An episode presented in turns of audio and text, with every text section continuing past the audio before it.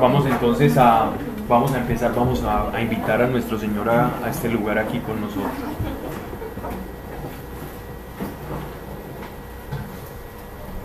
Padre nuestro, gracias por tu presencia acá. No estamos reunidos en vano por ninguna motivación excepto que te conozcamos más. Has dejado una revelación, has hablado a nuestros antepasados y continúas hablándonos a través de esta revelación. Si le conocemos más, más te conoceremos a ti y ese es el objetivo, ese es el propósito, esa es la misión, esa es la clave, Señor, de todo esto. Permítenos conocer tu revelación, tu palabra, de tal manera que descubriendo el significado profundo que nos habla a cada uno de nosotros, podamos amarte más y reconocernos en ti, así como tú te has rebajado hacia nosotros y has muerto por nuestros pecados. Gracias Señor, eres el invitado de honor acá.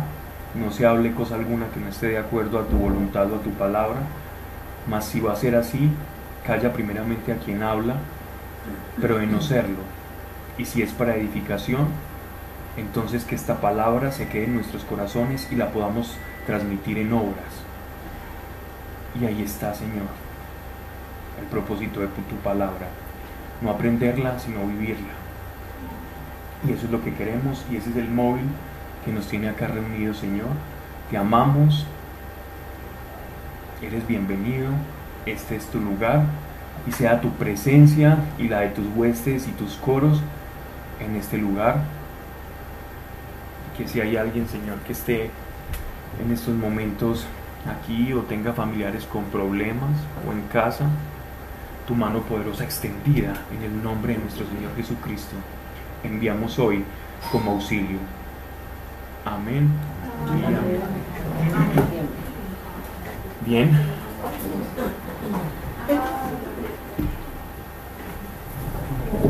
Recuerden que vamos, eh, estamos en la carta de a los filipenses, ya la, la, charla pasada hicimos la introducción a la, a, los, a la iglesia de Filipos, hablamos un poco de historia, de cómo se había conformado esta ciudad, a qué se debe el nombre de Filipenses, también habíamos hablado de una característica importante que tenía esta ciudad y es que era colonia romana, pero era una colonia romana importante. No era una colonia de segunda categoría, sino que incluso tenía estatus, el ciudadano de, de Filipos tenía casi el estatus de un ciudadano romano y la ciudadanía romana era como una dignidad en el mundo antiguo. Era casi que tener el mundo a sus pies para no como, como repetir mucho de lo que hablamos la vez pasada, simplemente como para ponernos en contexto, esta, esta iglesia fue fundada por el apóstol Pablo. Simplemente estoy haciendo como un recordatorio para los que no estuvieron la vez pasada. Y la fundó junto a Timoteo en su primer viaje a Macedonia. Y hablábamos de la visión que en Hechos de los Apóstoles el apóstol Pablo tiene cuando ve a un joven macedonio que le está pidiendo ayuda. Y después de que él tiene esta visión o esta revelación, él viaja precisamente a ese lugar que era como la capital de, lo que otrora era Grecia, pues Macedonia es Grecia.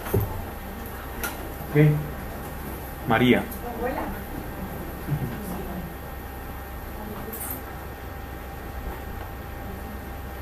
Cabe resaltar pues de esta carta que el apóstol Pablo le por la manera en que, lo leíamos la vez pasada, le tenía como un entrañable afecto a todos los filipenses.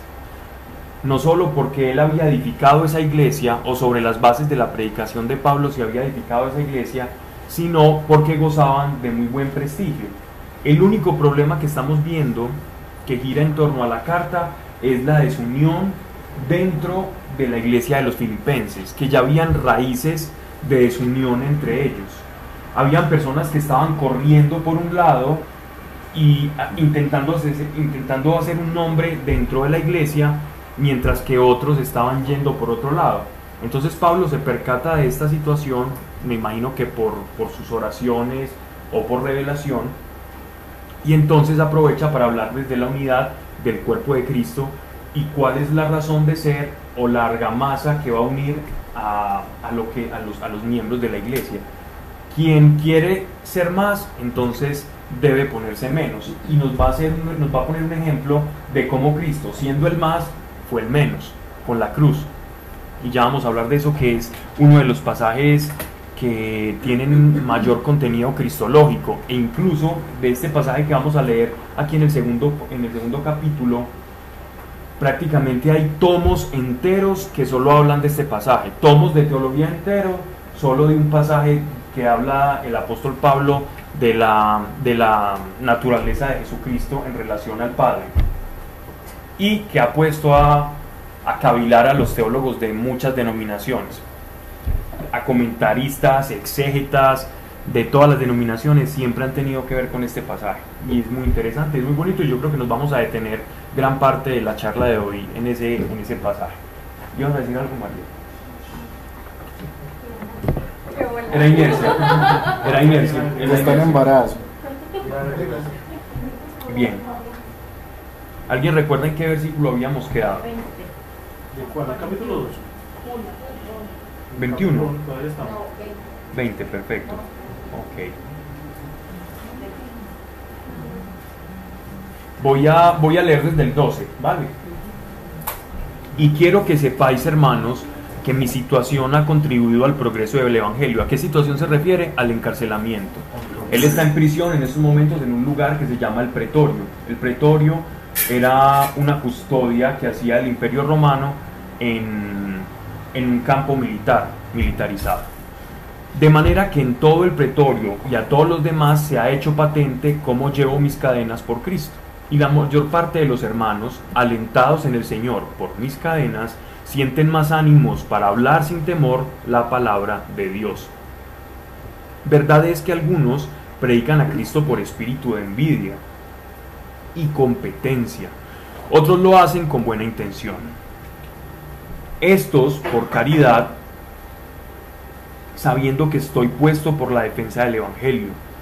Aquellos por competencia predican a Cristo, no con santa intención, pensando añadir tribulación a mis cadenas. Pero ¿qué importa?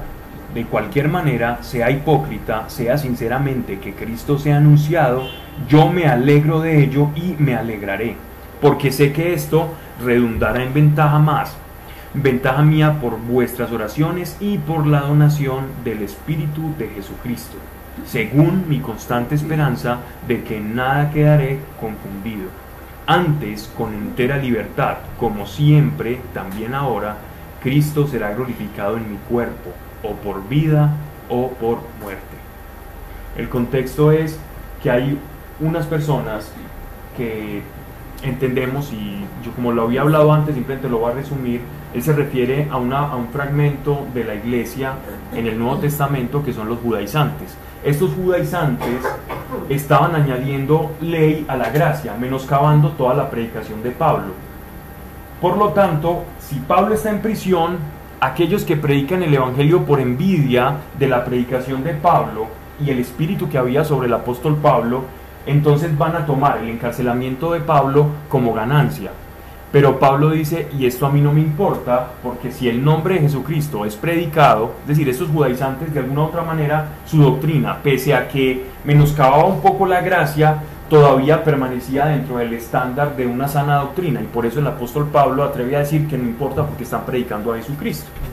Pero que su intención, al usar la ley por encima de la gracia, entonces está menoscabando el trabajo precisamente que Dios le encomendó a Pablo y que ellos consideran como ganancia, pero que el Espíritu Santo, de igual forma, cuando Cristo es predicado, va a orar en cada persona y los va a llevar a una verdadera convicción.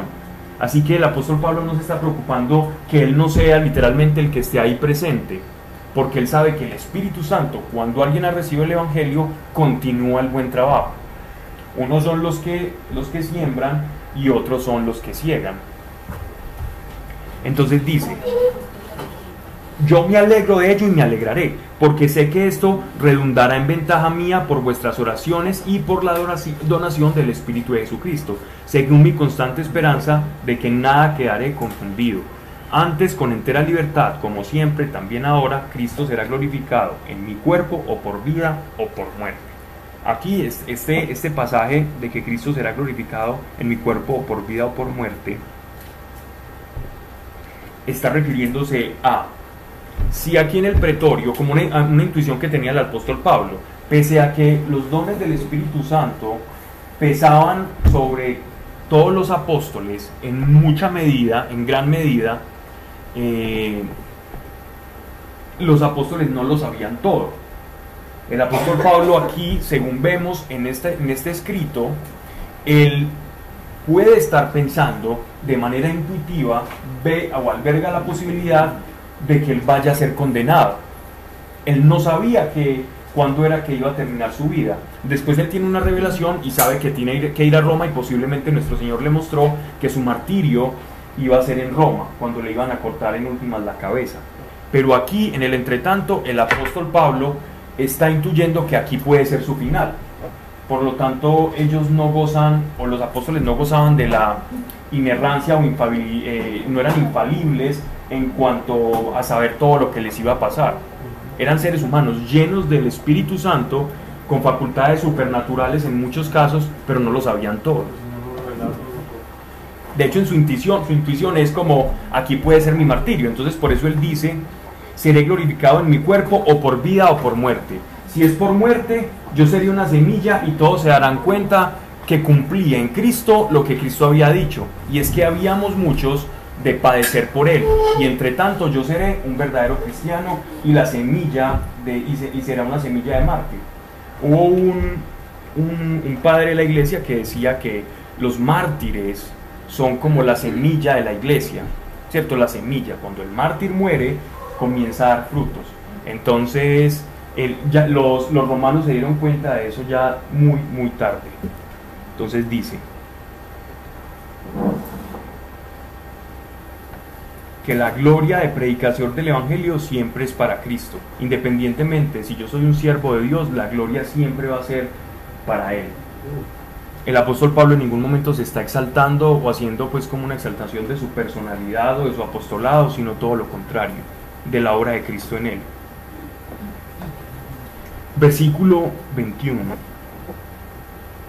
Esta frase era la que yo les decía la vez pasada, que está en la tumba allá en, Roma, en, en, la, en lo que se, donde, donde se encuentra la tumba del apóstol Pablo.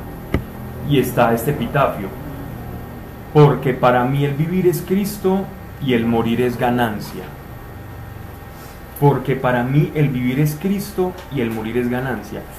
Esta frase es muy profunda del apóstol y demuestra la unión que tiene el cristiano hacia Cristo. Porque para mí el vivir es Cristo. La vida de Pablo era Cristo. La esencia, el eje, el centro de gravedad del apóstol Pablo es Jesucristo. Es la unión que todos nosotros tenemos a Jesús. Nosotros si vivimos, vivimos por Él. Cuando tú naces de nuevo, es porque al nacer de nuevo algo tiene que quedar atrás. Cuando digo que hay algo nuevo? pues cuando lo antiguo pasa y hay una transición. Entonces en el bautismo yo dejo un cascarón, que es mi antigua naturaleza, y me revisto de la naturaleza de Cristo. Ese es el significado verdadero del bautismo. Todos nosotros, al ser creyentes y unidos a Cristo, nos revestimos de Él. Por lo tanto, si somos conscientes de esa gran verdad, podemos afirmar, así como el apóstol Pablo, para mí el vivir es Cristo y el morir es ganancia. Entonces, el vivir es Cristo si no, voy a, si no, me, si no, si no soy mártir. Entonces, igual estoy viviendo en la esencia de Cristo. Y si muero, pues también gano. ¿Por qué? Porque verdaderamente lo voy a conocer y voy a tener la unión a un nivel mucho más pleno. Y voy a estar con el Cristo glorificado.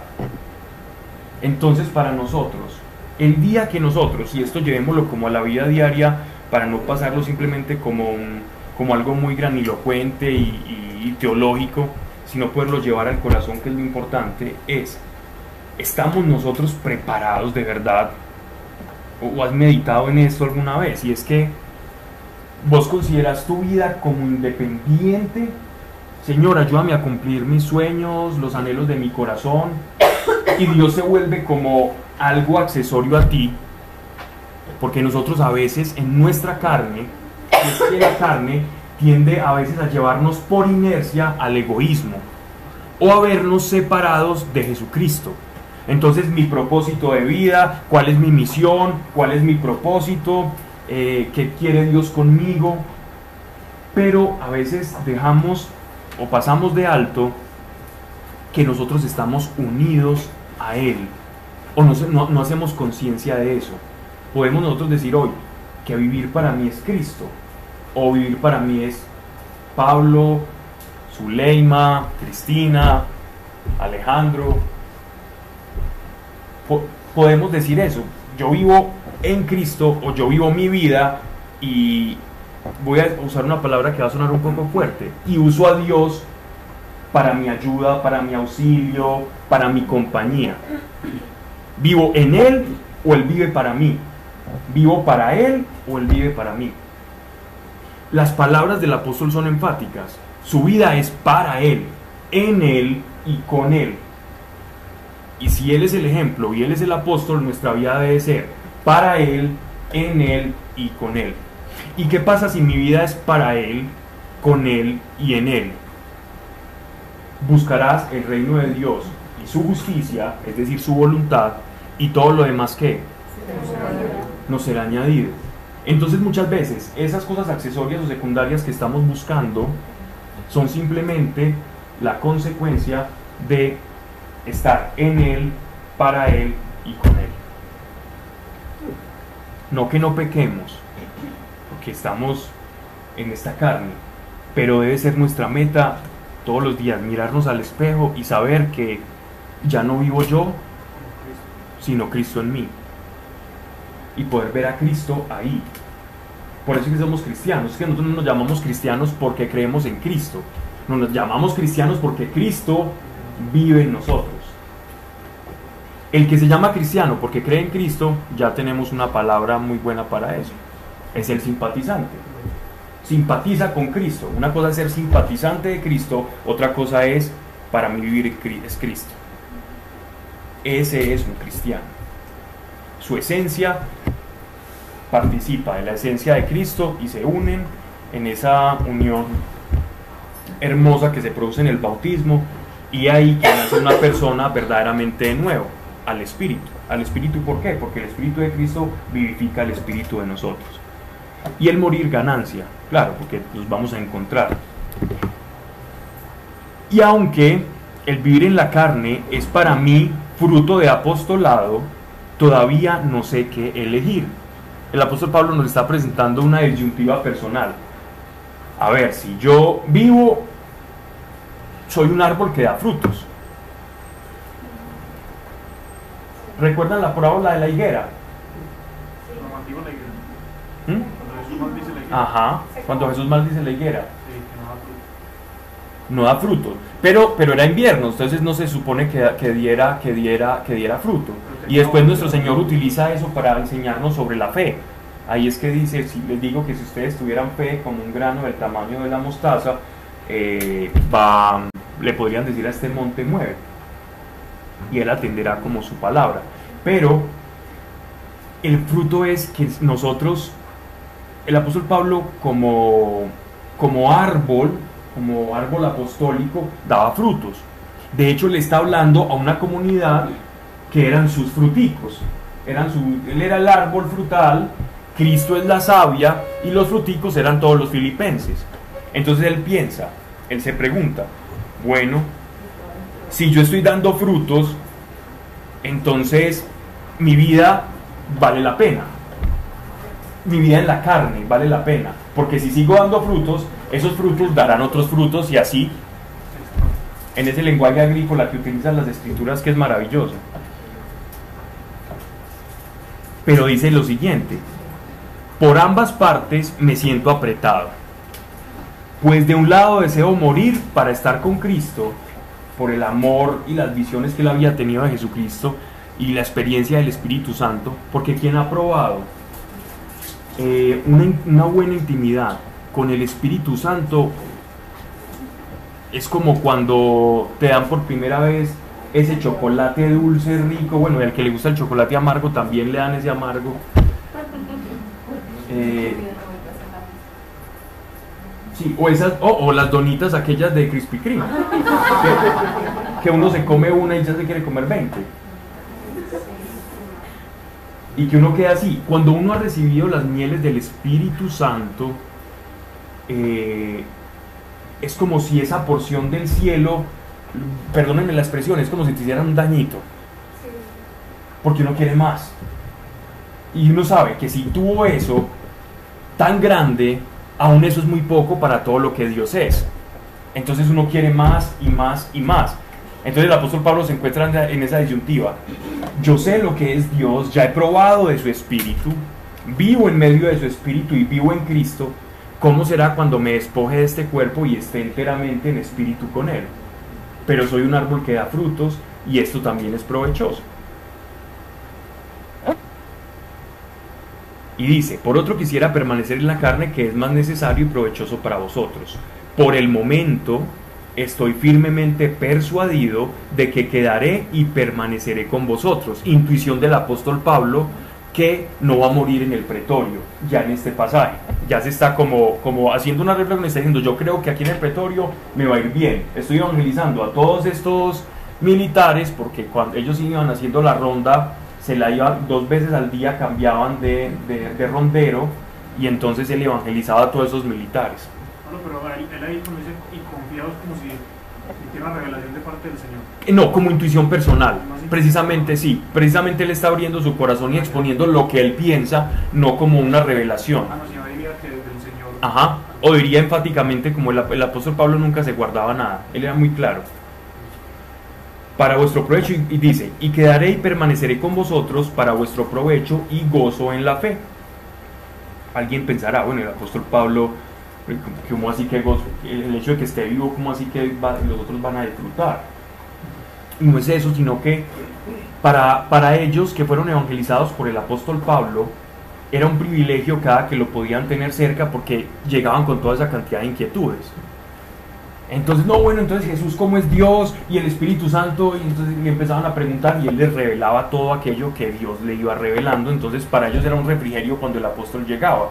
Entonces en eso ellos le hablan de, lo provechoso y el gozo que da en la fe cuando uno tiene respuestas o alguien tiene una revelación y la transmite. Eso da mucho gozo en el espíritu porque eso edifica a otro nivel. Y cuando uno practica esas cosas que le son reveladas y siguen produciendo eh, efectos positivos en tu vida, entonces ya quieres más y más y más y te vas gozando en la obra del Señor. Versículo 26. A fin de que tengáis en mí mayor motivo de gloriaros en Cristo Jesús con mi segunda ida a vosotros. Ya estaba planeando eh, eh, un segundo viaje, eh, pero esta vez para, para confirmarlos y no solo a través de una carta. Hay algo también interesante que él dice acá y que nos sirve mucho para entender un poco sobre la vida después de la muerte. Eh, o la vida después de la vida, o porque igual los creyentes no utilizaban la palabra muerte, sino dormir. Pero él dice aquí muerte en el sentido del cuerpo físico, para que, para que, para que se haga entender. Él está hablando eh, de encontrarse con Cristo. Y no está hablando de ningún estado intermedio. Es decir, él no está hablando como de que él va a quedar como en un stand-by, que él va a quedar como en un estado de inconsciencia y que cuando vuelva nuestro Señor todos vamos a despertar. Él está hablando que va a haber un juicio personal. Y en ese juicio personal él se va a encontrar con Cristo porque sabe que ha corrido la buena carrera. Es decir, quien, quien, quien fallece no entra como en un estado de inconsciencia, como encapsulado, como algunas corrientes teológicas eh, han pretendido hacer ver. Y este es un pasaje que precisamente contradice eso, la claridad con la que el apóstol Pablo sabe que cuando termine su vida acá, bien sea por el martirio o, o por alguna causa, que tal, pues todos sabemos que fue por el martirio, él se iba a encontrar cara a cara con su Señor, que es el nuestro, pues, ¿no? La muerte, el martirio cuánto tiempo después. de esto? Fueron como más o menos unos 15, 20 años después. Sí. Y el último, eh, Pedro, fueron Pedro y él y Juan. Lo de Juan no sabemos bien si murió en el exilio, pero hay otras, hay otras fuentes que hablan de que, de que también murió mártir. Pero de eso hablaremos en una carta de Juan. Verso 27. Porque hay fuentes que dicen que él no, no, no se quedó en isla de Patmos y no murió allí, sino que él después también llegó a Roma. Solo os ruego, verso 27, que os comportéis dignamente como ciudadanos del Evangelio de Cristo. Aquí eh, nuevamente él, él acuña pues el término de, de ciudadanos del reino, precisamente por lo que les había hablado de Filipos, que ellos ostentaban la ciudadanía romana por ser una, una especie de colonia de, de un rango mayor. Veamos en Hechos de los Apóstoles capítulo 16, versículo 12, que eso ya lo habíamos leído como a principios del año pasado, pero cuando Pablo va a Macedonia por primera vez, y él habla un poquitico sobre esta situación, Lucas, que fue el que lo escribió. ¿Quién lo quiere leer? Igual yo aquí lo tengo, pero si alguien lo quiere leer. Y de allí a Filipos, que es ah, desde antes. ¿o qué? Ahí está perfecto, de allí fuimos a Filipos. Y de allí a Filipos, que es la primera ciudad de la provincia de Macedonia y una colonia. Y Ujú. estuvimos en aquella ciudad algunos días. Ok, gracias. Voy a leer esta versión. De allí fuimos a Filipos, que es una colonia romana y una ciudad muy importante de esa parte de Macedonia. Allí estuvimos algunos días. Y es una ciudad, ¿por qué la leí? Porque aquí ha- ha- hace la aclaración que es una ciudad importante. Pero que es una colonia romana.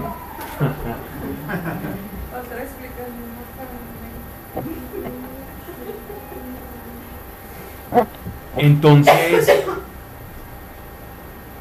de cómo nos tenemos que comportar. ¿Cuál es nuestra, digámoslo así, lo que está exhortando el apóstol? Si yo vivo en Cristo, Cristo vive en mí, yo vivo con y para Cristo, entonces yo porque me vanaglorio de una ciudadanía, de un estatus migratorio o de X o Y cosa, cuando yo de lo que debo estar orgulloso es, si estoy revestido de Cristo, ¿a qué ciudad pertenezco? Y pertenezco a la ciudad de Dios, no la de San Agustín, sino pertenezco al reino de los cielos, soy ciudadano del reino. Mi pasaporte es el reino de los cielos y tengo que ser consciente de eso.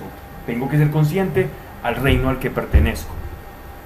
Si yo no tengo la conciencia de ciudadano del reino, entonces voy a ser tentado mucho más fácil. Cuando yo no sé quién soy, es muy fácil caer en tentación. Porque entonces yo no voy a poder tener un punto de comparación. Y me voy a saber siempre pecador, me voy a saber siempre frágil, débil. Pero si yo digo, es que yo soy ciudadano de los el reino de los cielos, yo no tengo por qué ver esto, yo no tengo por qué estar ahí, yo no tengo por qué hacer ese tipo de cosas, estoy atentando contra mi ciudadanía. Por lo menos nos va a servir a nosotros como un contrapeso, como una plomada para no pecar. El saber quiénes somos. Y eso es lo que él les está diciendo. Solo os ruego, miren la manera en que lo dice, que os comportéis dignamente como ciudadanos del Evangelio de Cristo. Para que, sea que yo vaya y os vea, sea que me quede ausente, oiga de vosotros que os mantenéis firmes en un mismo espíritu, luchando a una por la fe del Evangelio.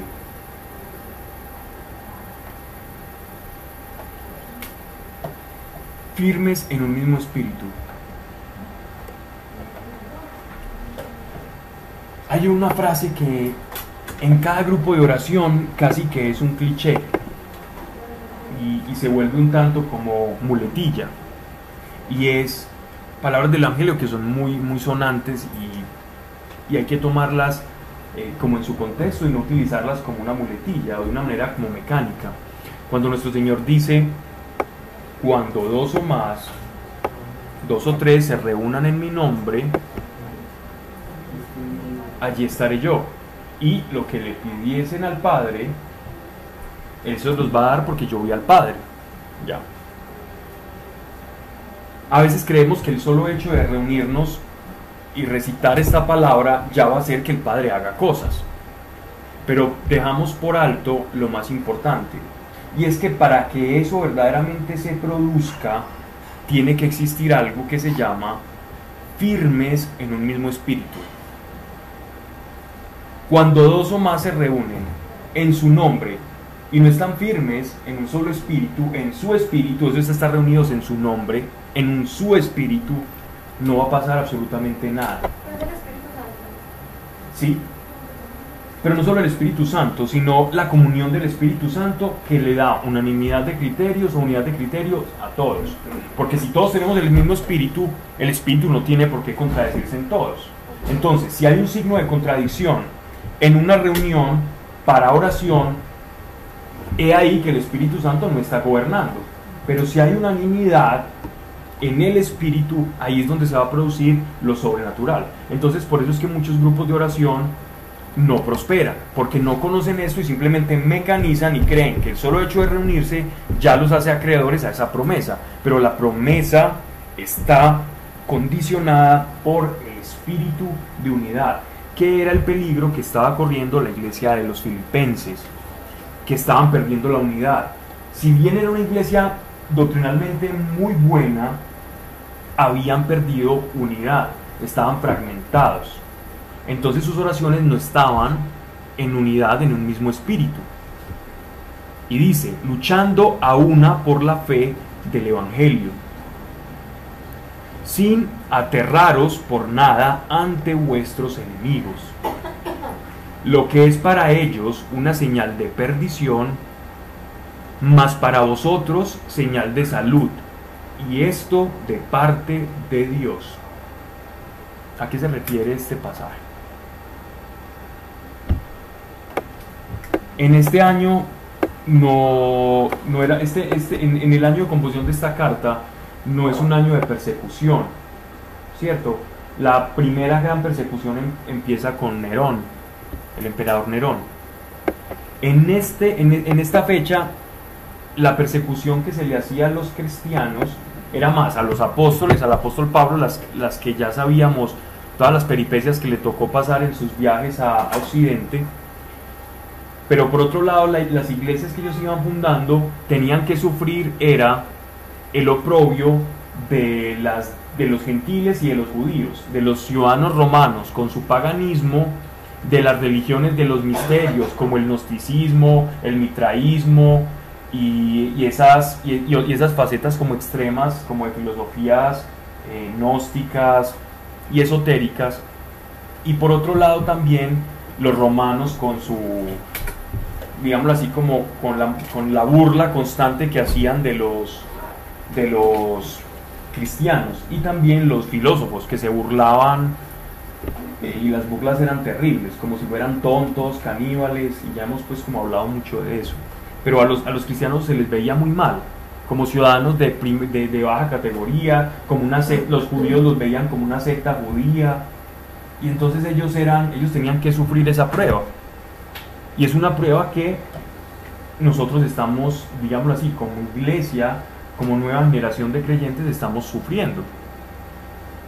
Y lo hemos hablado mucho acá, esto lo, lo- lo exponemos mucho, y es que si tú te vas en estos momentos y, y en tu núcleo de trabajo o no yendo más lejos a, ciertos círculos de tu propia familia, tú le dices que tú crees que vas a resucitar o tú le dices que Jesucristo resucitó entre los muertos, que el Espíritu Santo te habló al Sagrado Corazón, a Sameín, a Bello, clínicas de reposo, en fin, porque es locura, porque estás loco, porque te metiste en una secta, porque te están adoctrinando o te están sacando plata y te se van a burlar eh, de tu condición. Eso mismo lo vivían ellos y eso es a lo que el apóstol Pablo les está diciendo. Lo que para ellos es perdición, o sea, perdición en el sentido de locura para nosotros, para, para lo que ellos se burlan para nosotros es salud. De lo que ellos se burlan es lo que los va a condenar a ellos y lo que nos va a salvar a nosotros. Es la paradoja del que rechaza el Evangelio. El mismo mensaje que te está salvando, te está condenando por el hecho de no creerlo. No que te condene el mensaje, sino tú mismo que no lo aceptas. Es como si te tiran un salvavidas y tú dices, no, yo creo que eso no funciona, eso no flota. Yo voy a flotar mejor. El que se monta en el salvavidas llega a orilla y tú, en tu propia fuerza, te hundes. Porque os ha sido otorgado no solo creer en Cristo, sino también padecer por Él. Entonces, que nadie diga, oh, es que sí, yo creo en Cristo, pero es que Jesús me mandó fue a mí a tener una vida muy bonita, eh, vamos a predicarlo, vamos a hablar muy lindo, todo el mundo me va a creer, todo el mundo se va- se va a convertir, es que esto es muy bonito. Si estás pensando eso, te estás olvidando de la otra parte del Evangelio. Y es que así como el Maestro padeció siendo bueno y justo, tú imitando al Maestro, siendo bueno y justo, el mundo que no lo es te va a condenar. Signo de buen camino para nosotros es, uno, cuando nos empiecen a llamar locos, es un buen signo de que vas por el buen camino. Cuando alguien de- cercano a ti te diga, creo que te estás enloqueciendo, carita feliz. Punto. Cuando alguien te dice, ¿cómo? A estas alturas de la vida, no, vos no crees en la dignidad del hombre, la mujer tiene derecho al- a, su- a- proteger su propio cuerpo, a escoger qué quiere, que, que- de que, hasta de qué sexo quiere que nazca su hijo. No, ¿cómo así? Y, y cómo que el hombre es, es la cabeza de la casa y como que la mujer tiene que, y cómo que hay que honrar a los padres. Si es que mi papá me maltrataba a mí cuando era pequeño, ¿yo por qué lo voy a honrar? ¿Quién se cree? ¿Usted todavía cree eso? Cuando te digan ese tipo de cosas, otra carita. Y si ya sumas dos, vamos bien. Les digo la tercera. Cuando dices, cuando tengas la esperanza y parte de tu gozo y tu felicidad esté basada en que tú vas a resucitar. Cuando tú te alegras porque vas a resucitar, es la carita más feliz de todas, porque esa es la razón de ser del Evangelio, la esperanza en la resurrección. Hombre, yo creo, yo creo en el Evangelio hasta las dos primeras caritas felices. Pero eso allá de que voy a resucitar, eso ya me parece, eso ya me parece ay, muy medieval, eso yo con eso no puedo. Con eso que estás diciendo, esas dos caritas primeras no te sirven absolutamente de nada, porque la base de nuestra fe es la resurrección. Entonces no, nos- no solo nos ha sido otorgado creer en Cristo, sino que al creer vamos a ser como Él. Y siendo como Él, nos van a pasar las mismas cosas de Él. Él nos dejó a nosotros un precedente. Eso fue lo que Él hizo. Bien.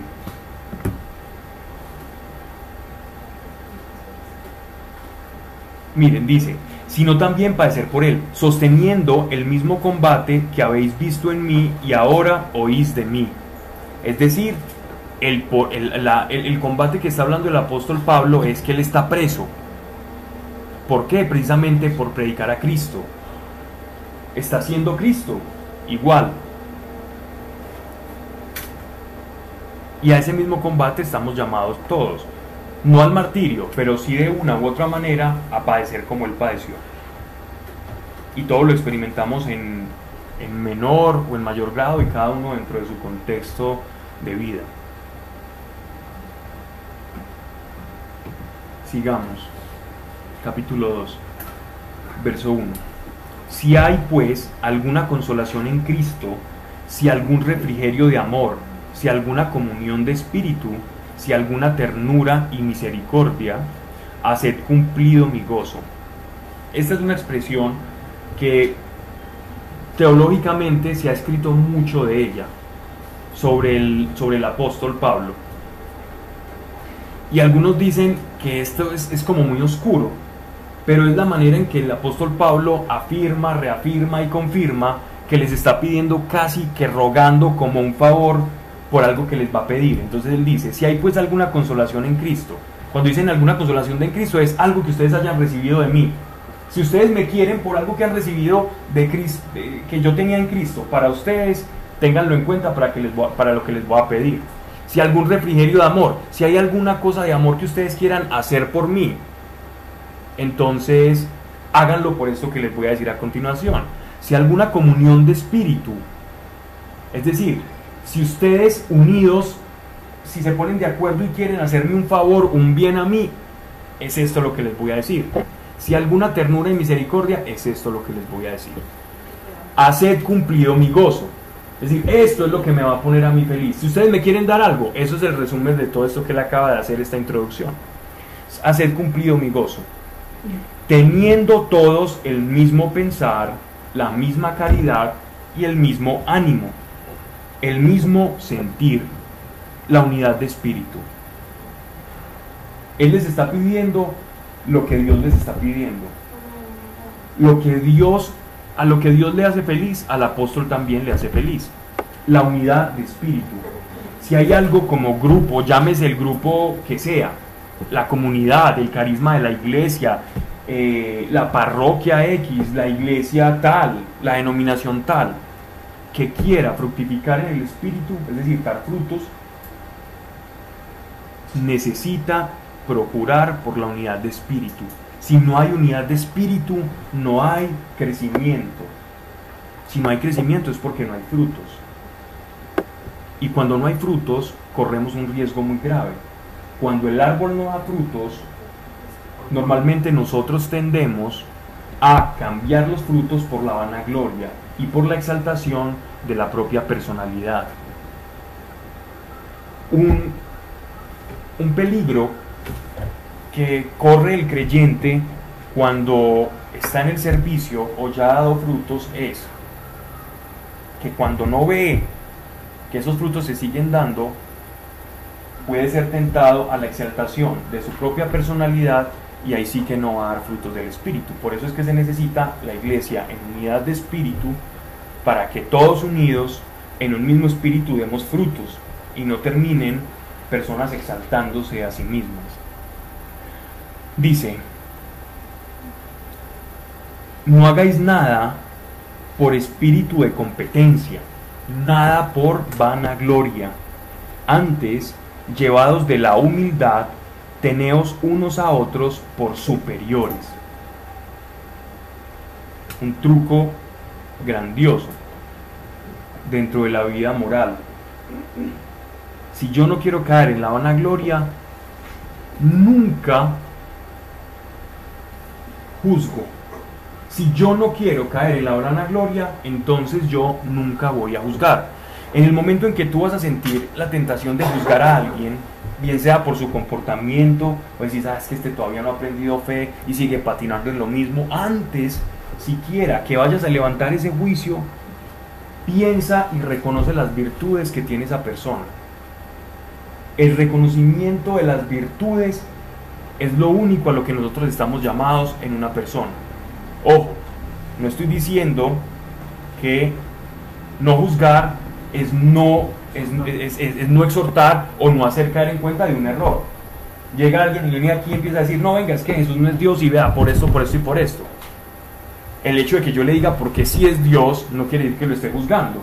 O que yo diga, no, no, eso no es así, no es levantar un juicio. Porque una cosa es la doctrina y el error y otra es un juicio moral que yo haga sobre otra persona. Son cosas completamente diferentes. Entonces, si yo no quiero caer en la, en la vanagloria, solo voy a hablar de las personas, de sus virtudes, no de sus defectos.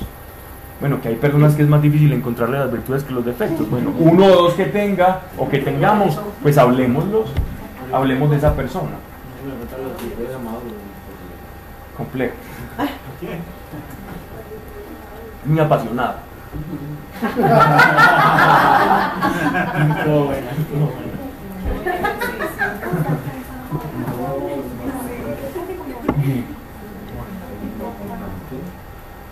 Entonces, eso es una forma, eso es otra forma de, de, decir lo que el apóstol Pablo ya está haciendo.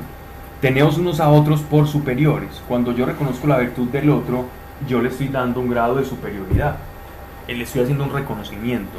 Verso 4 no atendiendo cada uno a su propio interés, sino al de los otros. Entonces, número dos, primero reconozco las virtudes del prójimo. Segundo, no voy o no sirvo por mi propio interés, sino por lo que le interesa al otro. Perdiéndome en el interés del otro, gano el interés de Dios para mí. Y es cuando Dios añade y nos añade cosas a nosotros. Cuando Dios nos añade, cuando nosotros no vamos por nuestra propia causa, por nuestro afán de protagonismo, sino cuando vamos por el servicio. Ahí es cuando Dios añade y todo se empieza a dar y todo empieza a fructificar. Porque no eres tú el que edifica, sino el Espíritu a través de ti. Y cuando el Espíritu edifica, entonces son frutos del Espíritu. Y son vocaciones y conversiones de verdad. Cuando no, entonces es una multitud de simpatizantes. Dice acá. Aquí vamos a una de, yo creo que esto es como para tenerlo con resaltador rojo de todos los colores en las Biblias y es este versículo de Filipenses capítulo 2 versículo 5 no hay y solo comparable en la carta de los colosenses un versículo que explique o que manifieste la naturaleza de Cristo y el misterio de la encarnación como este pasaje de toda la Biblia, incluso de la carta a los colosenses. Capítulo, versículo 5. Tened los mismos sentimientos que tuvo Cristo. Me gustaría atender, aunque aquí tengo algunas otras versiones, pero de, las que ustedes traen acá, leer solamente este fragmento que dicen sus versiones, tener los mismos sentimientos, porque acá les voy a hablar de, de, de algo que ha dividido un poco como la atención teológica. Ya pues en vosotros este sentir. Qué bueno. Este sentir que hubo en Cristo es lo mismo sentimientos, el mismo sentir, estamos, estamos hablando de, de, de- de sentimientos. Bien. Actitud. ¿Qué dice en el tuyo? Es actitud. La misma exactitud. No, en, ustedes esta actitud Actitud, actitud y sentimientos ya, ya cambia. Sí. Tengan ustedes la misma manera de pensar que tuvo Cristo. Pensar y sentimientos, cosas completamente diferentes. El sentimiento y el pensamiento son diferentes. Como yo pienso, siento. ¿Cierto? Entonces se nos, se- nos fue hacia otro lado. Al- alguna, entonces, actitud, pensamiento, sentimiento. ¿Alguien tiene alguna más? Todos están dentro de ese rango. Perfecto. Tened los mismos sentimientos que Cristo, que tuvo Cristo Jesús. Esta, ¿por qué esa diferente traducción? Porque es una, es una palabra en griego que se utiliza solamente en este pasaje. Entonces, en el contexto de esa, de esa palabra, vamos a ir a inclinarnos por, como por amalgamar tanto actitud, sentimientos y pensamientos, porque se trata es, sean como Cristo. La palabra actitud, pensamientos, sentimientos, de la que se pegan muchos, y no me quiero pegar yo de eso, no cambia para nada el hecho de que estén diciendo sean como Cristo. El hecho de que hayan tomado un elemento del ser de Cristo, de la manifestación, bien sea pensamiento, sentimiento o actitud, se están refiriendo a sean como Él es, a la imitación de Él y de su virtud, sea esta cual sea. Yo no solo voy a imitar los sentimientos, o no se refiere solo a los sentimientos, se refiere a su manera de pensar, de sentir y de actuar, sea como Él. No nos detengamos a por qué el apóstol Pablo dijo eso, porque es- puede parecer extraño y, y nos puede enredar como a muchos lo- los ha enredado. Entonces, vamos ya ahora sí al punto fuerte del asunto. Verso 6. ¿Quién, existiendo en la forma de Dios, todos estamos de acuerdo en que dice forma, No. condición, Naturaleza. naturaleza, miren aquí cómo cambia aquí este asunto. Forma. ¿qué versión es la tuya? El hueco número dos. Tanto tiempo hemos estudiado, no sabes todo.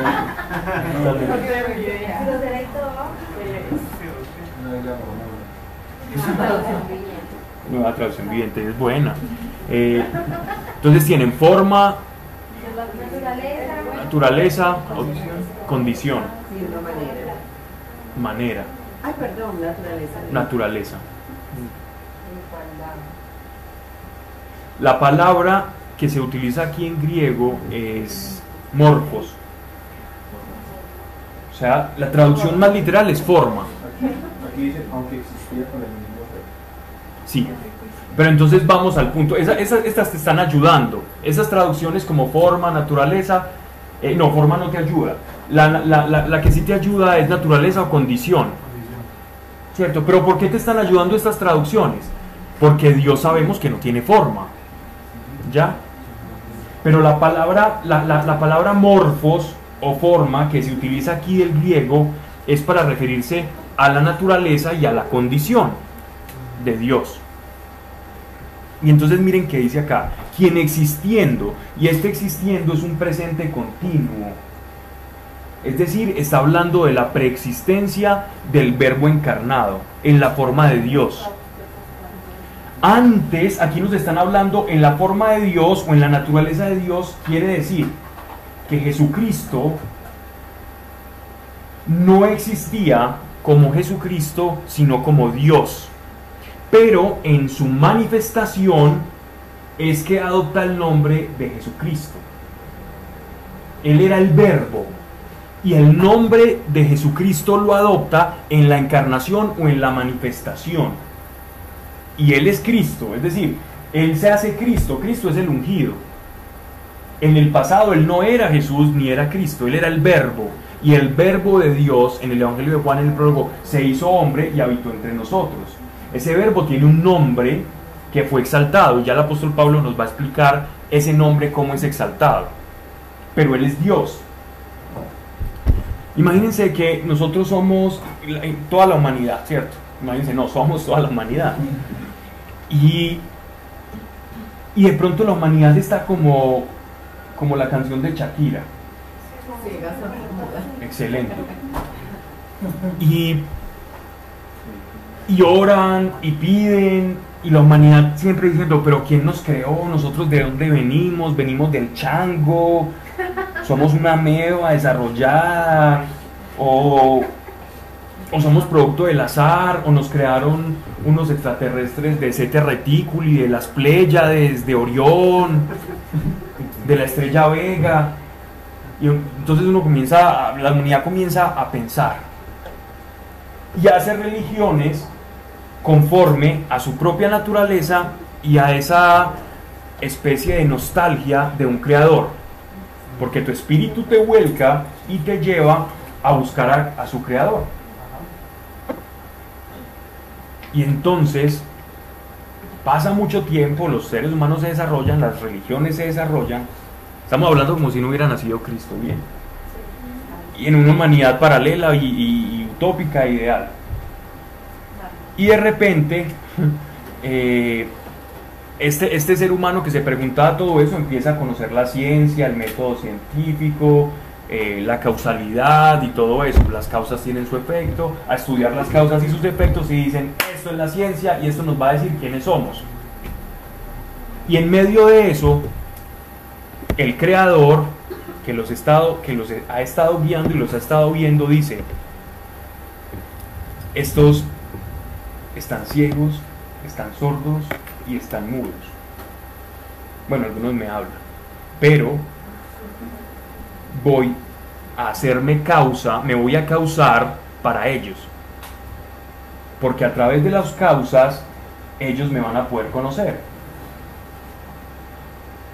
Porque yo no soy una causa, yo soy el eterno, el, lo que, el Hashem, el, el- Dios viviente, el que yo soy el que soy, que estoy por encima de toda causa. Es decir, a mí no se me puede estudiar como se, le- como se estudia a, a un fenómeno, un fenómeno tan natural un fenómeno científico, estudiando las causas. Si yo caliento, aquí hay agua, ¿verdad? Ya se enfrió. Entonces, si yo la caliento eh, No está caliente. Te conservo la temperatura. Y abro esto, si se pudiese abrir, va a salir, va, a producir una reacción química, una reacción física, y entonces se va a vaporizar y entonces el vapor va a caer allá, va a subir, eso se va a volver amarillo, entonces yo estudio, ah, entonces por esto el efecto de vaporización, después entonces allá porque hay un, proceso de, de oxidación y la pintura tiene esto, estos alcaloides y empiezo a hacer toda una, una construcción y voy de la causa y causa y estudiando las causas y de esa manera voy a, voy a llegar a un punto muerto donde digo, bueno, ¿y cuál fue la causa que causó todas las causas? Y difícilmente voy a poder encontrar a Dios por las causas o a través de las causas, es decir, a través de la ciencia, porque está tan por encima de las causas que él mismo, para hablarle a esa, a esa humanidad ciega, sorda y muda, se tuvo que causar. Y ahí es la encarnación. Se hizo causa, es decir, se hizo hombre.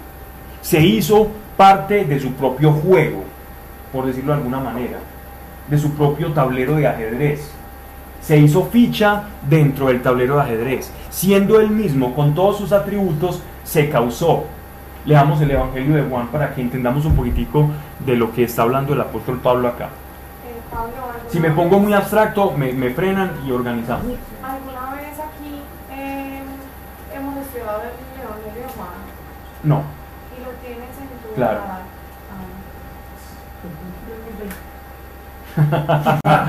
no, por favor. no, no, es, es muy agradable que, que estudiemos una vez. Estudiamos fue el de Mateo, El de Sebastián. Mateo y Nos demoramos como Un año, un año y un año y tres meses, más o menos.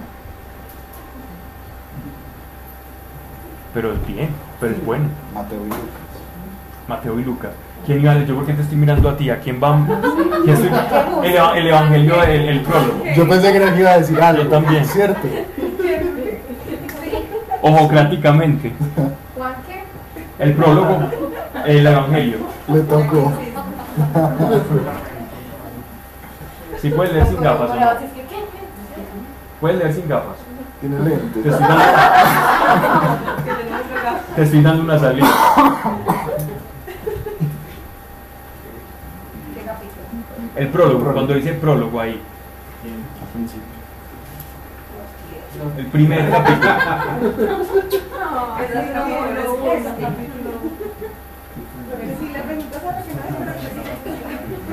es Ese es, sí. Voy a leer lo que creo. Miren, sí, pero miren lo que les acabo de decir. Miren la caricatura que acabo de hacer de la causa no causada. Juan no lo pudo explicar o escribir con la revelación más sublime que uno puede, eh, con la que puede expresar cómo Dios se hace hombre. Leámoslo, por favor. ¿Quieren que lo lea yo? Pues si nos pudieran enseñar qué es el prólogo. El primer Lo capítulo. primero, lo primero. Sí, ahí. Ah. Prólogo antes del primer capítulo. Pro, proto en griego es primero. Prólogo, primer letra. Dale. Dice más puro y radical de los evangelios. El originalísimo libro de Juan está. No, no, no, esa es la introducción. Es que no está pero este este Ya, también puede leer. Ya lo Ya puedo. Ya tú puedes. Ella también tiene. Ah, dice prólogo. Querido diario, hoy aprendí. Sí. Bueno, dice, al principio existía la palabra, y la palabra estaba junto a Dios. Ok, ¿por qué? Te, te voy a ir interrumpiendo para que no te molestes conmigo. La, la- porque dice la palabra, porque no dice en el principio era Jesucristo, porque no se había causado, porque su nombre, el nombre de Jesús engloba una personalidad, pero el logos o decir la palabra es, yo no puedo condensar a Jesús o a la causa no causada, pero cuando se causa y se hace hombre, puede tener un nombre. Porque Dios como tal no tiene nombre. Tiene un nombre en su manifestación a la humanidad, que es el nombre, el, el nombre secreto Yahweh que Dios le dio a los judíos. Que creemos que, se, que era Yahweh, pero O sea, ahí podríamos, ahí podríamos a- a- hacer como una referencia al innombrable. al innombrable, claro. Por eso es el innombrable. Porque el nombre, el nombre abarca algo y Dios es inabarcable, el nombre le queda pequeño. O sea, el nombre le encasilla. El nombre lo encasilla, el nombre le queda pequeño. Y si el nombre le queda pequeño, una imagen mucho más. Ahora sí, qué pena. Adelante. La palabra era Dios. Ella existía al principio junto a Dios. Todo existió por medio de ella. Y sin ella nada existió de cuanto existe. En ella estaba la vida, y la vida era la luz de los hombres. La luz brilló en las tinieblas, y las tinieblas no la comprendieron. Ok, miren esto. Cuando la causa, que es la luz, refiriéndose a Dios, se causó, se hizo luz para aquellos ciegos, sordos y mudos. Él iluminó y los suyos, los que ya sabían que la luz había de llegar, no le reconocieron. Estaban tan ciegos, tan sordos, que ni le escucharon ni lo conocieron. Entonces, quien existiendo, gracias, quien existiendo en la forma de Dios, en la naturaleza de Dios, no reputó codiciable tesoro mantenerse al igual con Dios. Aquí en sus traducciones puede decir otra cosa diferente. Ujú. ¿Me ayudan por favor con sus traducciones? Acá dice, y tomando naturaleza de siervo nació como hombre. Ok, ahí ya, esas ya sí nos dejó todo como quien dice, no, no te metas en problemas, léelo así facilito. Ujú. Estimó sería. Pablo, ¿lees nuevamente la versión que Sí. Bien, dice, quien existiendo en la forma de Dios, no reputó codiciable tesoro mantenerse al igual con Dios. La palabra que están traduciendo, la de ustedes también dice así, en ninguna, solo en la, mía, la que yo leo.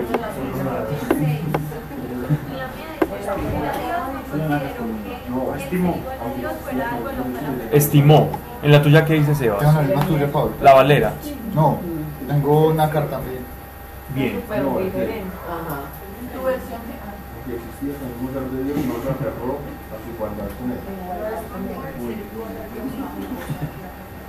Hay una expresión, hay una, hay una expresión en griego que aquí es muy importante. La expresión en griego que aquí se utiliza es artamos, que significa como botín, como tomar a la fuerza algo, como un botín. Entonces ha sido, ha sido como de, de mucha discusión, ¿no? El, el- el- el- hecho de que aquí sea esta, esta, que utilicen esta expresión. Y a mí me gusta mucho esta versión porque a veces está muy literal griego y se me presta mucho para enseñar, ¿no? O para, para, para escudriñar en cosas. La Jerusalén también serviría para esto. O una King James, pero es una versión que es en inglés, que también utiliza unos términos de ese tipo. Y a veces no poniéndote las cosas fáciles de pronto te ayuda a profundizar en el por qué se escriben algunas traducciones que sí te las ponen fáciles. ¿Ya? Dice, este, este de tomar como botín es como una expresión que él utiliza y solo se utiliza esta palabra en, en esta carta y en este pasaje. Esta, esta expresión griega artamos o artamos.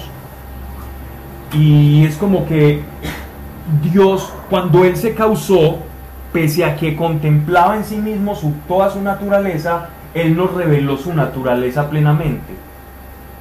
Solo la reveló, y no plenamente, sino que reveló su naturaleza, fue en la transfiguración. Recuerden ustedes que Él tomó a dos de sus apóstoles y dice que su rostro resplandecía, ¿no? Es decir, Él mostró su naturaleza divina, de dónde venía y quién era, pero lo hizo por la pedagogía y para cumplir- hacer cumplir las escrituras, los testigos, los apóstoles, la ley, los profetas, ¿cierto? Estaban Moisés y estaba Elías, ley y profetas y estaban los apóstoles, los tres de los apóstoles. Entonces habían tres testigos del nuevo pacto y, los tres testigos del antiguo pacto cumpliendo así el, a cabalidad lo que decía la ley. Eran testigos de que la palabra de Dios se estaba cumpliendo en ese momento y en ese tiempo.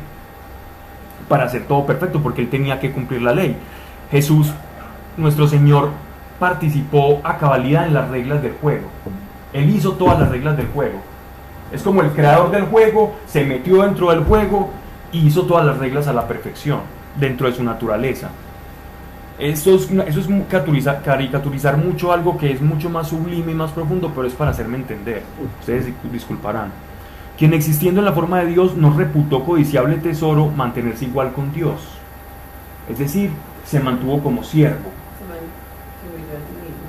Sí mismo. Sí, se mantuvo, fue siervo. Como alguien que es el creador, el omnipotente, el verbo que sin nada, sin él nada fue hecho, lo acabamos de leer de parte de Juan. ¿Cómo es que de él se vuelve el siervo de todos? La naturaleza exaltada del Dios creador sirve a su creación. Y fue por eso que no lo reconocieron porque no se esperaban ese atributo de Dios, el atributo del amor,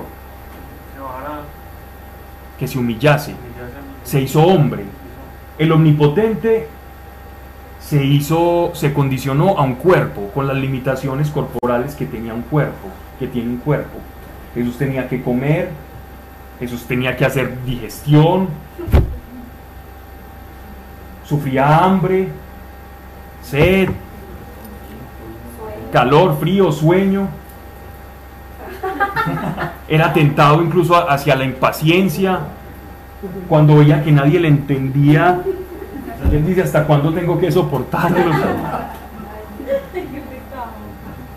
Sabiéndolo todo diciendo Dios y diciendo, estoy, eh, tanto me necesitaban, tanto me querían y he venido y no me reconocen. Y eso fue lo que le pasó a, en el Evangelio de Juan, mire lo que él narra, con uno, un encuentro con sus apóstoles cuando él le pregunta y, y uno de ellos le responde, Señor, cuando les hablaba del Padre, muéstranos al Padre. Llevaba dos años y medio hablando y andando con ellos y le dice, tanto que has andado conmigo y me dices que te enseña al Padre y lo estás viendo. Es decir, yo me causé para ustedes, les estoy sirviendo y fuera de eso me dice llévenme al Padre. Y hago cosas y señales que demuestran de dónde vengo. Y no lo han visto. Quien existiendo en la forma de Dios no reputó codiciable tesoro mantenerse al igual con Dios, sino que se anonadó. Esta palabra que traducimos nosotros, anonadar, es kenosis o kenosis, como dicen algunos. Kenosis. Kenosis significa en griego. ¿Cómo? Está, ¿no? Si no estuviera Daniel, tomaba eso. Eh, esta palabra kenosis significa eh, como bajarse, Reducirse a nada. vaciarse. Se vació de sí mismo, de su naturaleza.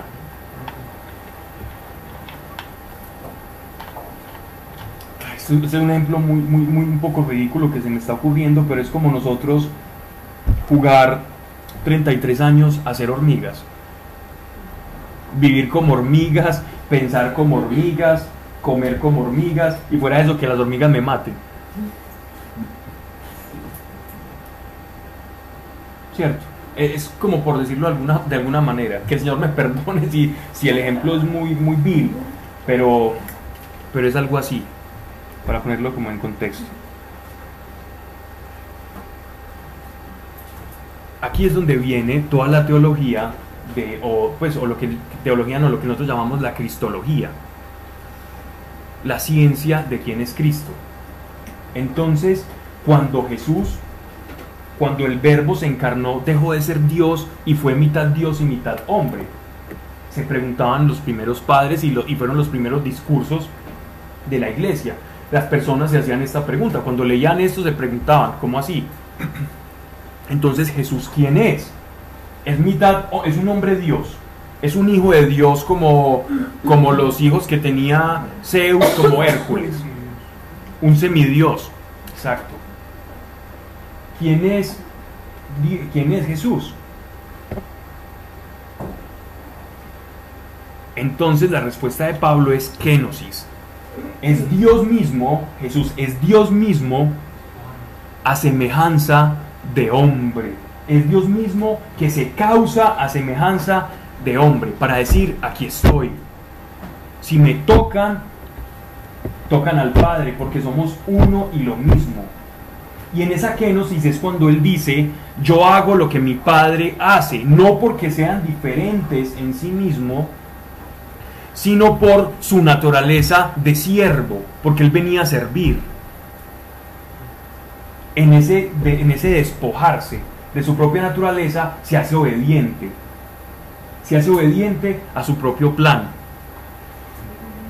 Es impresionante, es impresionante la naturaleza, el misterio de la naturaleza que encierra Cristo.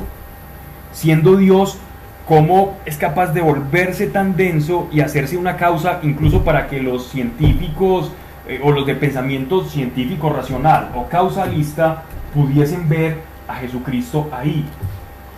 Es bien interesante, yo, yo tuve una experiencia que algún día la, la contaré eh, leyendo sobre, sobre filosofía una vez, un ateo que, que decía lo siguiente, creo que aquí he mencionado algunas cositas, decía, si me apuran y yo soy, y, si- y me hago, y, y me preguntan con qué religión yo me iría, si me apuran un poco, yo diría que el cristianismo, porque es la manera en que Dios se hace creación para alertar y poner como una alarma y decir, aquí estoy, mírenme, a toda la creación. Una manera en que Dios mete mano en su propia creación y se hace visible a todos, para que no haya duda de que Él está ahí. Y la incapacidad de nuestro cuerpo de entablar unión con el Creador, esa sería la forma en que, la mejor forma en la que el Creador se haría causa, un Creador supremo, decía el hombre. No, no esperemos mucho, él no se hizo cristiano, pero pero pero se hizo creyente o teísta, es decir, creyó en Dios, que existía un Dios. Bien, dice, después de que habla de la kenosis, de la, del, que se bajó, dice, y haciéndose, sino que se anonadó, tomando la forma de siervo y haciéndose semejante a los hombres. ¿Qué quiere decir que se hizo semejante? Que él no en, su- en- en su esencia, él no es semejante a los hombres. Dios no es semejante a los hombres en su morfo, en su forma. En espíritu sí, como dice Génesis, y fueron creados a imagen y semejanza, pero en su forma él no tiene forma, porque él no puede caber dentro de un cuerpo como tal. ¿Cierto? Un cuerpo ordinario él no puede caber. Entonces por eso es que se, se- es la kenosis, ¿ya? Semejante a los hombres y en la condición de hombre. La condición de hombre se refiere a, a- las debilidades, pero recuerden la carta a los hebreos que dice que todo excepto en el pecado. En la carta a los hebreos dice fue similar a todos nosotros excepto en el pecado. En eso no participó porque eso violaba la, su propia naturaleza y él nunca violó su naturaleza, es imposible. Era imposible para Dios pecar. Cuando a ti te hacen la pregunta, ¿hay cosas para Dios imposibles? Sí, Dios no puede mentir, Dios no puede pecar, Dios no puede contradecirse. Que sí hay cosas imposibles para Dios. Dios no puede ser malo, Dios no puede dejar de amarnos. No puede. Es su naturaleza y fluye y así es.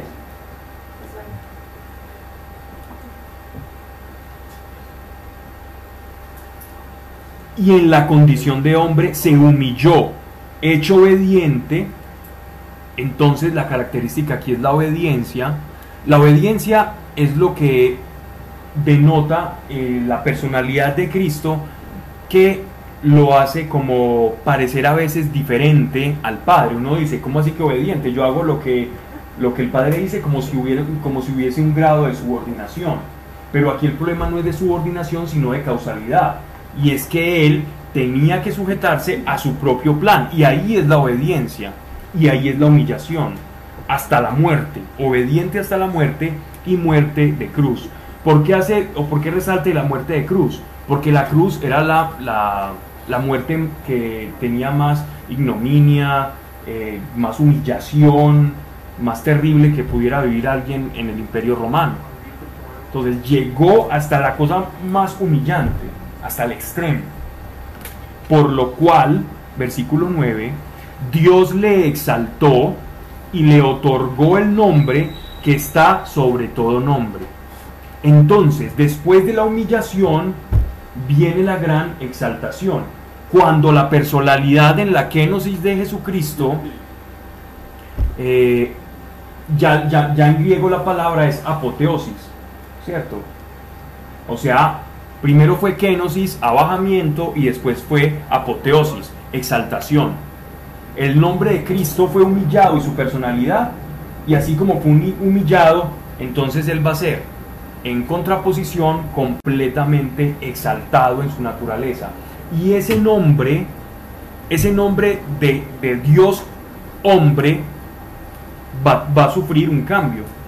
Ya no va a ser siervo, sino que de morir y ser exaltado, dice, por lo cual Dios le exaltó y le otorgó el nombre que está sobre todo nombre, para que al nombre de Jesús doble la rodilla cuanto hay en los cielos, en la tierra y en los abismos.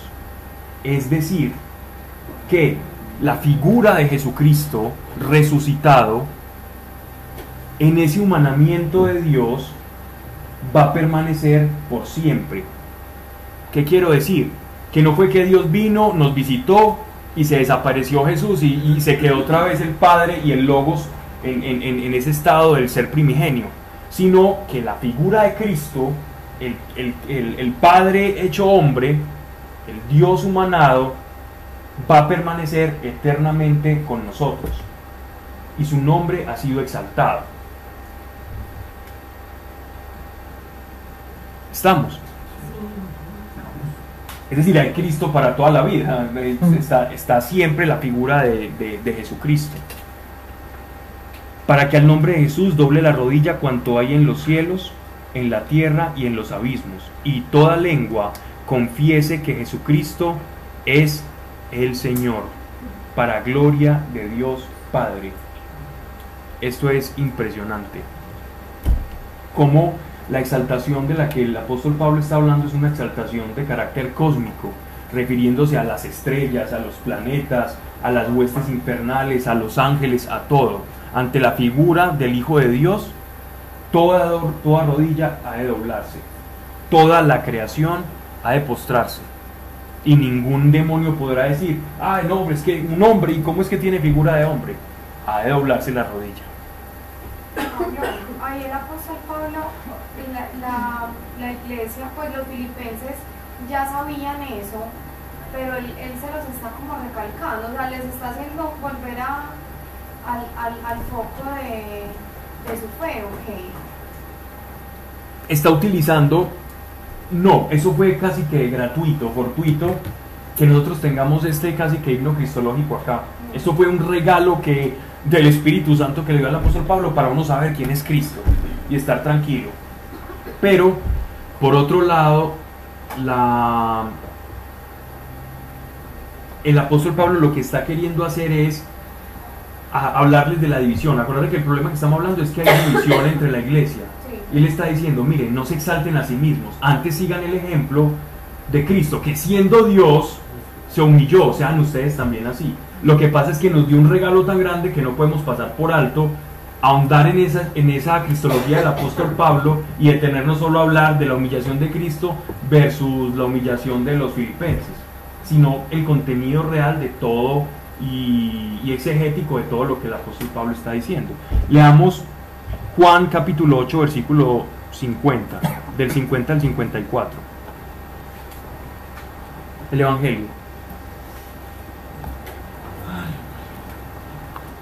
Todavía nos quedan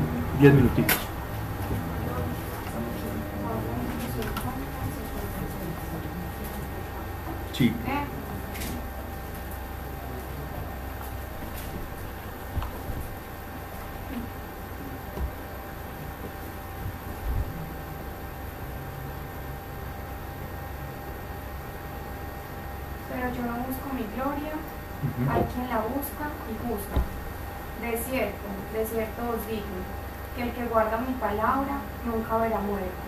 Entonces los judíos le dijeron, ahora conocemos que tienes demonio. Abraham murió y los profetas, y tú dices, el que guarda mi palabra nunca sufrirá muerte. ¿Eres tú acaso mayor que nuestro padre Abraham, el cual murió, y los profetas murieron? ¿Qué te hace, quién, quién te haces a ti mismo? Respondió Jesús si yo me glorifico a mí mismo, mi gloria nada es. Mi Padre es el que me glorifica, el que vosotros decís que es vuestro Dios. Él está respondiendo a eso, a ese a- eh, como kenosis que él está teniendo y les- se las está manifestando clarito a ellos como respondiéndoles. La gloria que él va a recibir, esa gloria que él va a recibir es la exaltación de su nombre, que todavía no había sido exaltado, sino que estaba como siervo. Entonces él estaba obediente hasta la muerte de cruz para que su nombre fuese exaltado. Y ya cuando su nombre fue exaltado, él va a venir y va a juzgar a la humanidad, ya no como siervo, sino como juez. Y es mejor estar ahí en ese bando. Versículo 25, estamos bien, ¿cierto?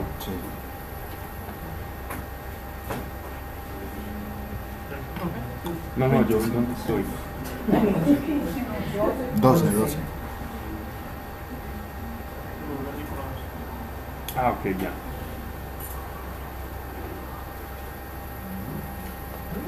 Versículo 12. Así pues, amados míos, como siempre habéis obedecido, no solo cuando estaba presente, sino mucho más ahora que estoy ausente, con temor y temblor trabajad por vuestra salud. Salud, recuerden que es una expresión equiparable a salvación. ¿ok? Pues Dios es el que obra en vosotros, el querer y el obrar según su beneplácito. ¿Hay alguna traducción que diga aquí querer y hacer? La los que están leyendo Reina Valera quizás.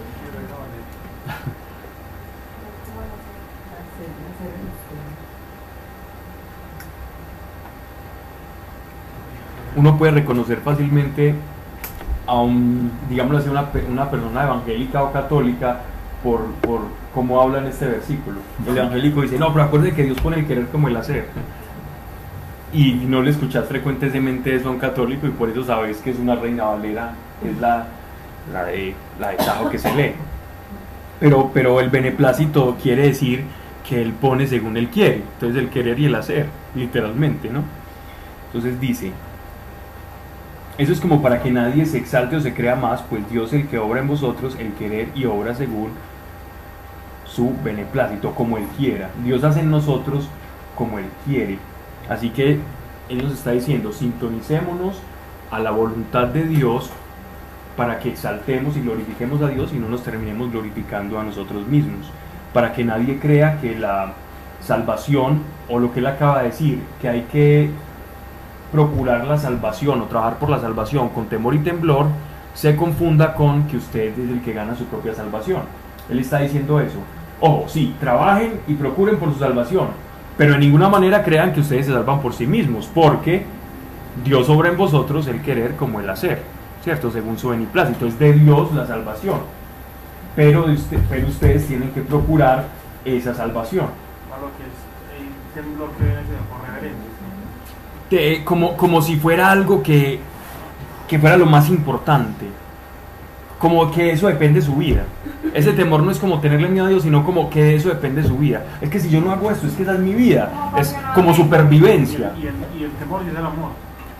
Sí, pero es, es- es- la expresión más es lo que trata de decir es como, así como usted trabaja para poder comer, porque si no se muere de hambre, en el Evangelio es igual. Trabaje para poder comer del Espíritu y poder, y poder tener salud. ¿Ya?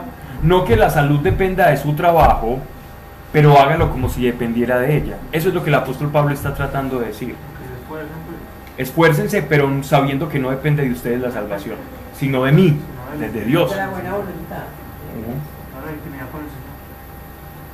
Exacto. Hacedlo todo sin murmuraciones ni discusiones, a fin de que seáis irreprensibles y sencillos hijos de Dios, sin mancha en medio de esta generación mala y perversa. Miren, no pasemos de al- por alto esto. La murmuración, a vicio tan tremendo el que nosotros corremos y que nos, y que nos genera tanta tentación. Un corrillo de amigos, lo primero que se hace es ir a comer prójimo, ir a atacar al otro, hablar de mira como lo que le pasó a esta, a este, cómo está. Eso glorifica a Dios, te edifica tu vida, ayuda a otro, está dando frutos. ¿Qué está demostrando? Tu cédula de ciudadanía terrenal. pero no la espiritual. Tenemos, a veces la carne quiere sacar su cédula de ciudadanía y decir, mire, es que yo soy de este mundo, yo soy de este mundo, y el espíritu queriendo sacar, mire, usted ya no es de este mundo. ¿Cómo se lo digo? Usted ya no pertenece a este mundo. Si están hablando mal en una reunión de trabajo de un compañero, y quizás aún vos pensando que tienen razón en algo, no participes, habla de sus virtudes. De esa manera actuó Cristo y Dios que se humilló a sí mismo y no nos condenó, sino que eso nos salvó. Porque no pretendemos salvar al otro. O no o quedarnos callados. O quedarnos callados. Si no tenemos nada que decir, es mejor el silencio, mucho mejor. ¿Qué quieren? ¿Alguien que está escuchando? Sí. Ok. Lo que dice, tal cual, lo que dice ahorita sobre lo que pasó con Jesús por obedecer, es lo mismo que nos pasa a nosotros cuando obedecemos. Obedecemos, somos humillados y seremos exaltados por Dios. Obvio no es la misma medida.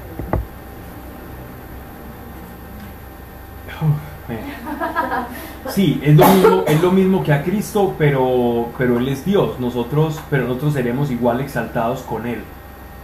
En las nubes y con Él y seremos humillados y allá seremos exaltados. Y se nos dará un nombre y, y estaremos sentados en, en tronos igual que Él y con Él. Así es. Lo mismo que le pasó a Él es lo mismo que nos va a pasar a nosotros.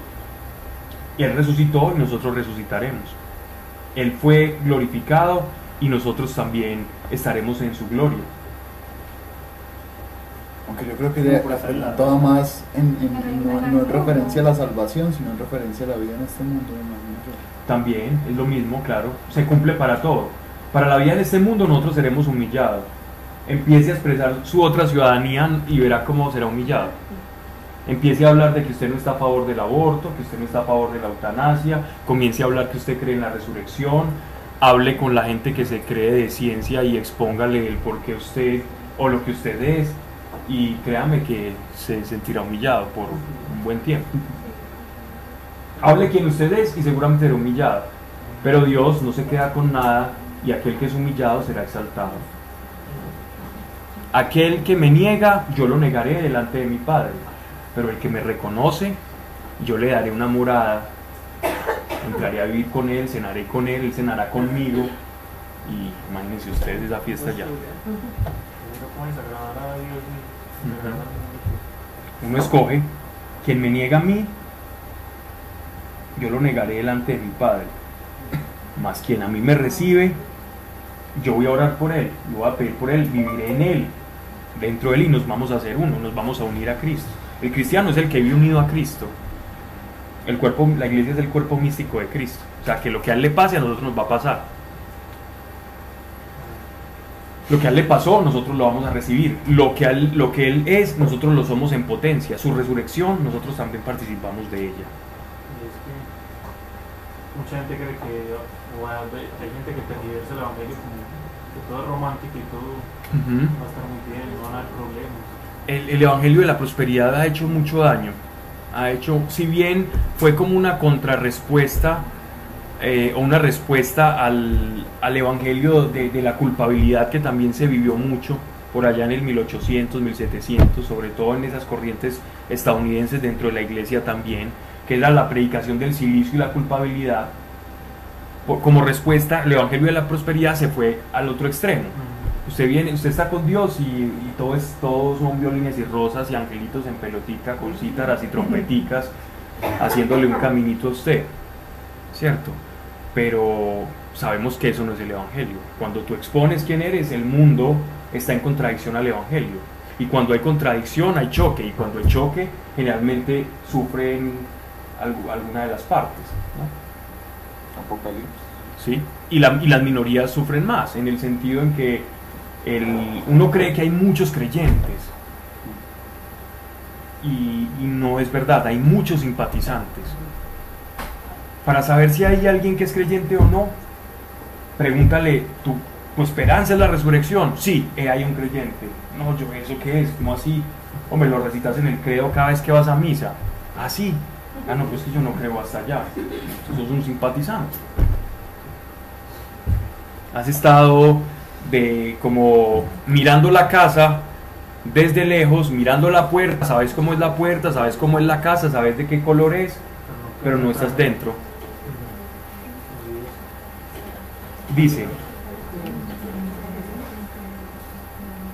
recuerden la murmuración, ni discusiones, a fin de que seáis irreprensibles y sencillos hijos de Dios sin mancha en medio de esta generación mala y perversa, entre la cual aparecéis como antorchas en el mundo.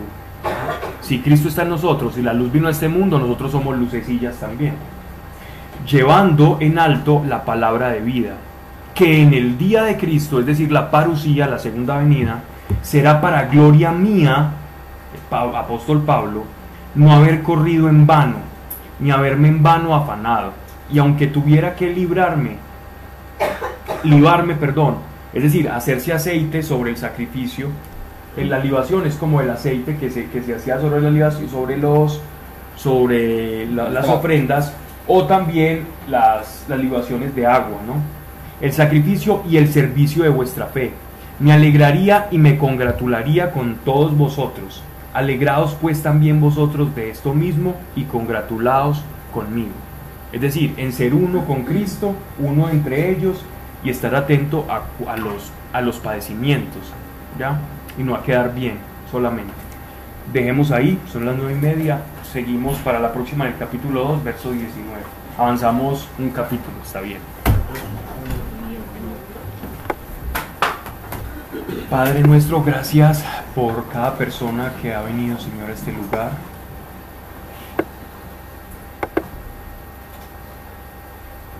Padre, ayúdanos y te pido nos sea revelado al corazón, a cada uno de nosotros, quién es aquel que nos llamó. Danos una buena, Señor, revelación, sin impedimentos, interrupciones, argumentos de la carne, para tener una conciencia y buena revelación de quién eres tú Señor Jesucristo, porque de esa correcta revelación vamos a tener un correcto caminar. Y si los fundamentos están bien establecidos, no nos dejaremos desviar por vientos de doctrinas, por argumentos o artificios de hombre y engañosos, porque creemos en tu palabra y tu palabra nos da vida, Señor, y la hemos experimentado y porque lo experimentamos lo sabemos. Gracias, Padre, por enviarnos a tu Hijo. Exaltado siempre sea y que ninguna palabra que se haya hecho aquí, Señor, sea en vano, sino que se fructifique en cada uno de nosotros y crezca esta verdad en nuestros corazones y caminemos agradecidos porque así como el Maestro fue humillado, nosotros sabemos y no pretendemos dejar de ser humillados. Quita toda máscara por el intentar quedar bien con el mundo o no, o no ser molestia ni puya para el mundo, sino que ayúdanos a tener sal y a tener sabor, para que en esa contradicción que se genera con el mundo, muchos vean tu gloria, tu rostro, y se unan a nosotros y se unan a ti en el nombre